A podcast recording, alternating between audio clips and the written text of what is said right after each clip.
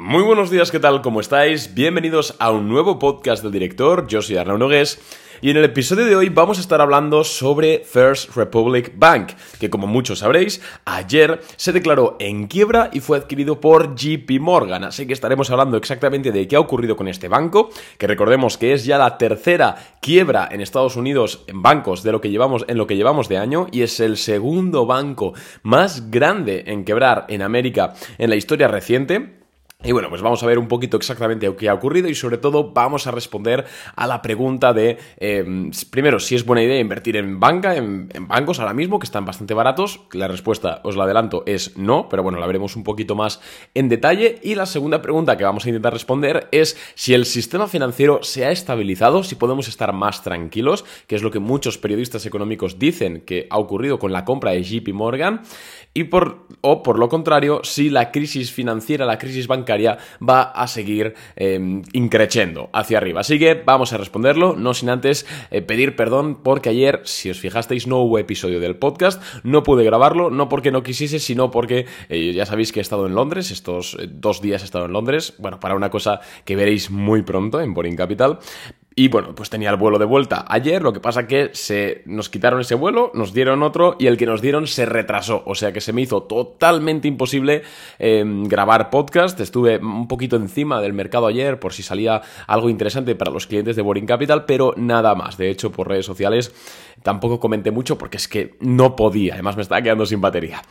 Eh, dicho esto, vamos ya, y una vez disculpado, vamos ya eh, a hablar de First Republic Bank. Vamos a empezar por el principio. ¿Qué es First Republic Bank? First Republic Bank es uno de los bancos regionales más grandes, o era, de los de Estados Unidos.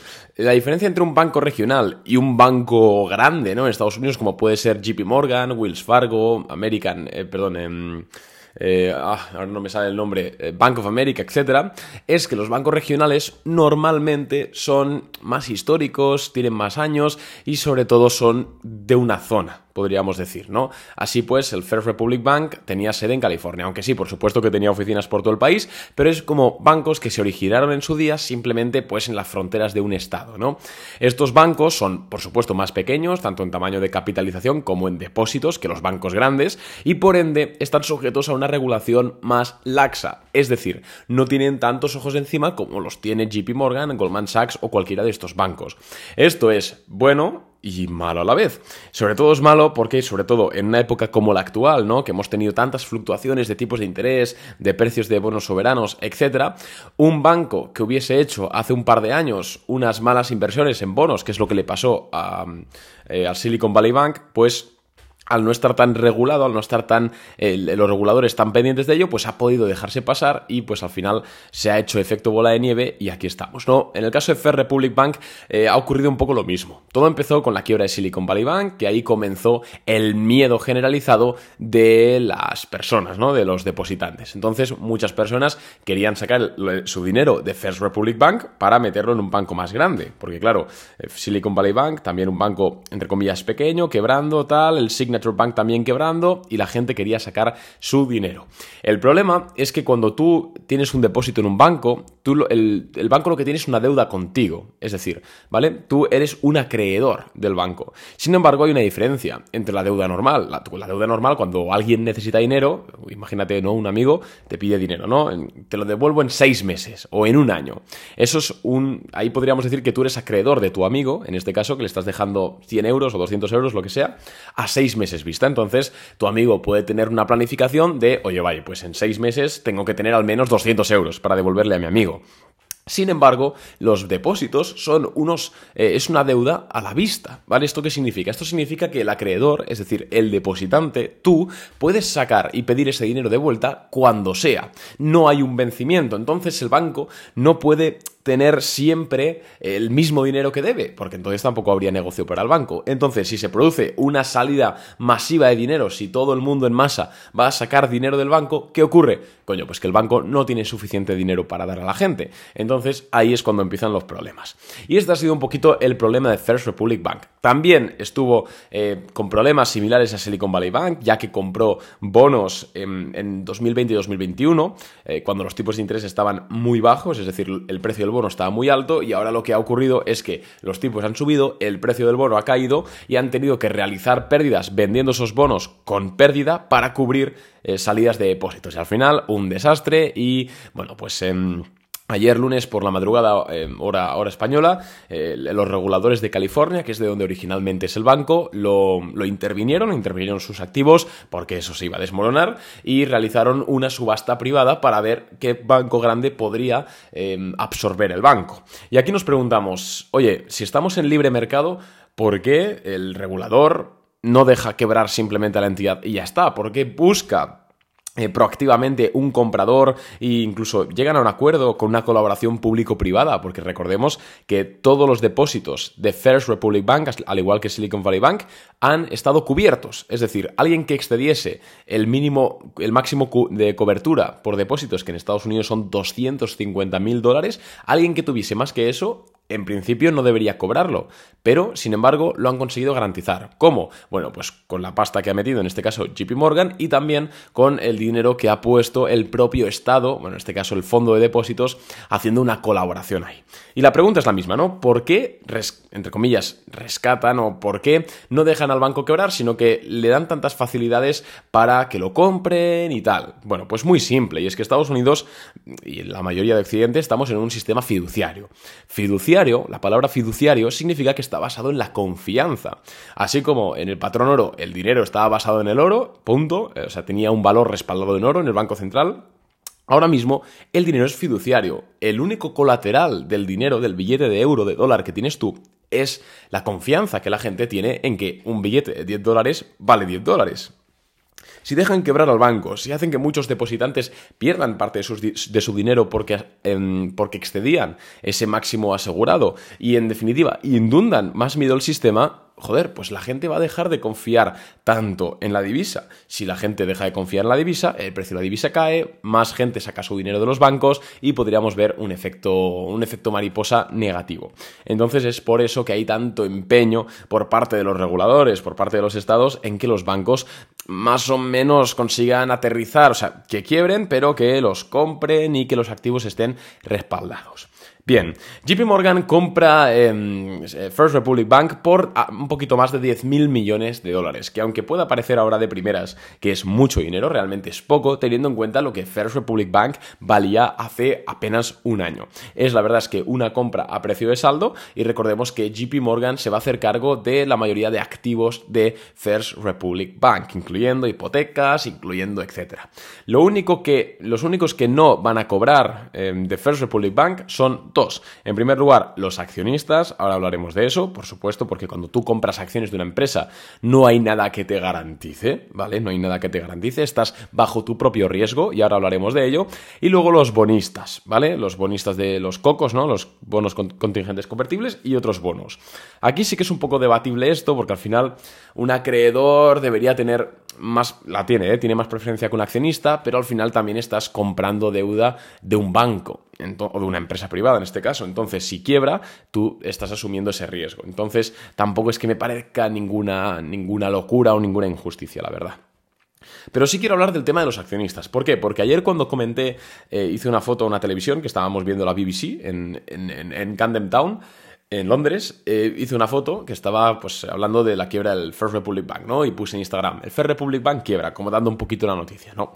Y os sorprendería la cantidad de personas que me respondieron a esa historia, oye Arnau, y yo tengo eh, acciones de First Republic, ¿ahora qué pasa? O oye Arnau, eh, ¿cómo puedo sacar mi dinero de las acciones de First Republic? Y lo primero que se me viene a la cabeza es, ¿por qué diantres compras acciones de Fair Republic Bank cuando hace dos meses que se rumorea que va a quebrar. Porque esto no ha sido de la noche a la mañana, o sea, desde que Silicon Valley Bank quebró, el banco que más ha estado en la mira ha sido Fair Republic Bank, eh, cayó un 40% en un día, luego rebotó, luego volvió a caer, esta semana ha caído un 70%.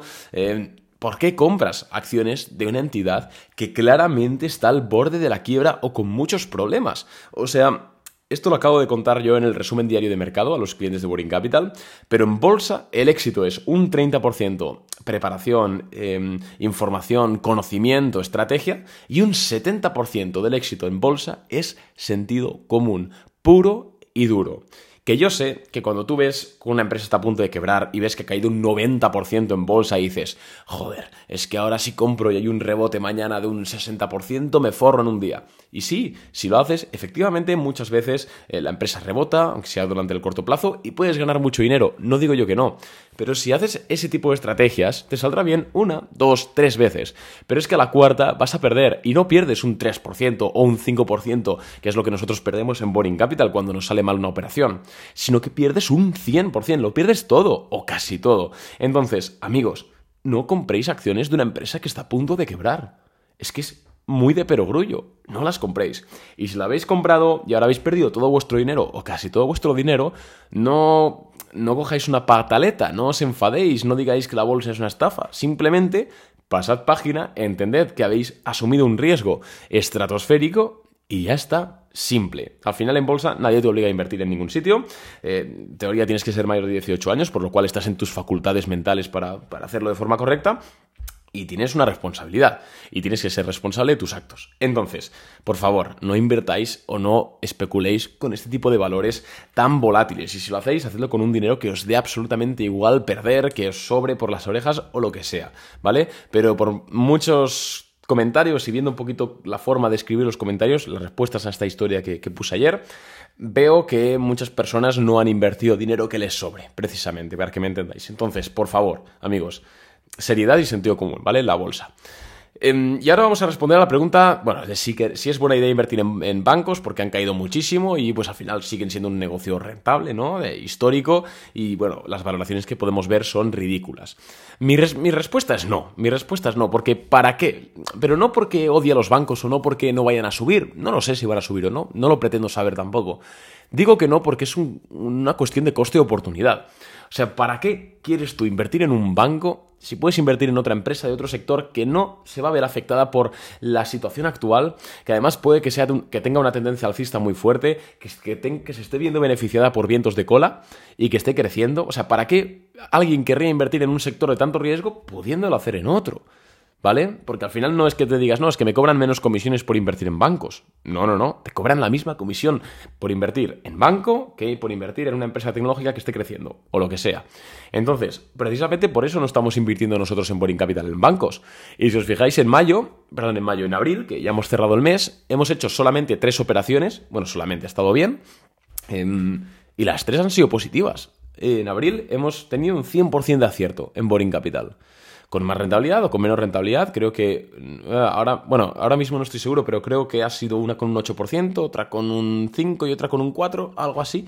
Creo recordar, bueno, en definitiva, tres operaciones en verde, tranquilamente. Obviamente no nos hemos forrado, por supuesto que no, no lo pretendemos tampoco, pero hemos rentabilizado el capital de los clientes y lo más importante, hemos rentabilizado el capital de los clientes y nuestro capital de forma controlada con un riesgo bajo, porque si las tres operaciones nos hubiesen salido mal, no hubiese pasado absolutamente nada, hubiésemos perdido muy poco dinero. Esto es lo importante.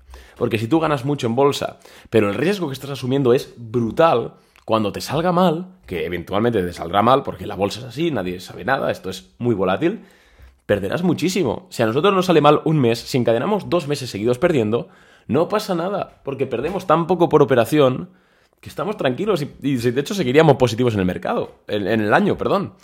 En Boring Capital la verdad es que no es por echarnos flores, es mi empresa, o sea, yo, yo sé que, bueno, esto es como, como que una madre hable de lo guapo que es su hijo, pero joder, estamos haciendo las cosas bien. Eh, recordemos que este año es un año muy complicado, hemos, tenido, hemos tenido quiebras de, bancos, hemos tenido eh, inflaciones récord, repuntes, eh, tipos de interés subidos, volatilidad, y creo que llevamos un mes y pico seguido ganando dinero a, lo racha, una muy buena racha. Y por supuesto, está siendo un año muy rentable. Ya os digo, abrir el 100%, de, de, de esto ganadas. Podéis consultar nuestras rentabilidades en boringcapital.net, bajáis un poquito y podéis ver las rentabilidades. Eh, las publicamos de forma pública cada mes, no tenemos ningún problema.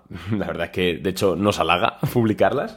Os voy a dejar el enlace para que veáis nuestras rentabilidades en la cajita de más información del podcast, pero es eso, que no somos magos, que no somos gente súper inteligente en absoluto, no, no, no, simplemente operamos con sentido común. No voy a comprar acciones de un banco que está a punto de quebrar. ¿Para qué? ¿Para qué? De hecho, mañana tenemos la decisión de tipos de interés de la Reserva Federal, que por supuesto la estaremos comentando el jueves, porque es el miércoles a las 8 de la tarde. la estaré comentando por redes sociales, por Boring Capital y por el podcast. La tenemos eh, mañana, la decisión. Ahora mismo nosotros en Boring Capital estamos 100% cash, no tenemos ninguna operación abierta. ¿Qué vamos a hacer? Coño, pues esperar, esperar a mañana, a tener los datos encima de la mesa y una vez digamos, vale, la Fed sube 25 puntos básicos, o no, la Fed no sube 25 puntos básicos, o lo que sea, pues oye, decimos, este sector se va a comportar mejor y este se va a comportar peor. Y a partir de eso, operamos. Que sí, que nosotros no vamos a ganar un 40% en un día. Por supuesto que no vamos a ganar un 40% en un día. No lo pretendemos tampoco.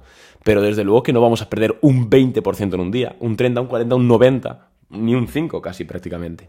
Entonces, Sentido común y siempre tratad de operar minimizando el riesgo lo máximo posible. Y si no sois capaces, o no tenéis tiempo, o no queréis porque os da pereza, está feo que lo diga, pero podéis haceros clientes de Boring Capital que por 399 eh, euros al mes, ah, perdón, al mes, no, al año, que son más o menos 30 euros al mes, 30 y algo, 32, podéis acceder a nuestras operaciones, a nuestras ideas de inversión en tiempo real y ahí nosotros podéis operar como opero yo, como opera el equipo y como operamos todos. Aparte de acceder a los resúmenes diarios de mercado, informes, tener contacto uno a uno conmigo, etc. Entonces, os voy a recomendar el servicio Boring Capital. ¿Por qué no hacerlo? Pero, pero no porque sea mi empresa, sino porque hacemos bien. Y puedes consultar las operaciones de forma pública para ver si te sería rentable o no te sería rentable, nuestra forma de trabajar y todo puedes hacerlo en nuestra web boringcapital.net. ¿Vale? Y volviendo al sistema financiero, y con esto ya termino el podcast, ¿es el sistema, ¿está el sistema financiero ya solventado? Eh, bueno, muchas personas dicen que sí, porque al haber eh, comprado JP Morgan Fair Republic y al haber asegurado los depósitos, dicen, bueno, pues nos hemos quitado ya un enfermo terminal, ¿no? del tema de, las finanzas. Ahora mismo no hay ningún banco que digas que esté ahí, ahí, o al menos eso dicen. Y desde luego yo creo que en el corto plazo no vamos a ver ninguna quiebra de ningún banco, al menos en Estados Unidos. No lo creo, realmente no lo creo. Pero sí que creo que es una enfermedad que está bastante eh, arraigada en el sistema. Y algo muy muy positivo tiene que pasar o hay, tiene que haber mucha suerte para no ver otro síntoma. No digo que vaya a quebrar otro banco, no lo sé. Simplemente otro síntoma. Ya puede ser algún default, algún eh, amago de default, algo así. Pero yo realmente creo que el sistema financiero no está sano. Tampoco es que haya estado sano nunca desde 2007, la verdad, pero ahora mismo no lo está. Entonces, desaconsejo totalmente invertir en sector finanzas, incluso incluyendo no solo bancos, ¿eh? sino aseguradoras, empresas de crédito, etcétera. Lo desaconsejo totalmente. Y a todos los que tengáis acciones de bancos, depende ya del caso, ¿no? Pero incluso recomendaría vender o vender una posición, una parte de la, de la posición lo consideraría por lo menos yo inteligente. Así que, oye, nada más, espero que os haya gustado el podcast. Si ha sido así, recuerda que puedes valorarlo con 5 estrellitas en Spotify, Apple Podcast, donde sea. Un abrazo y nos vemos en el siguiente episodio. Adiós chicos, chao.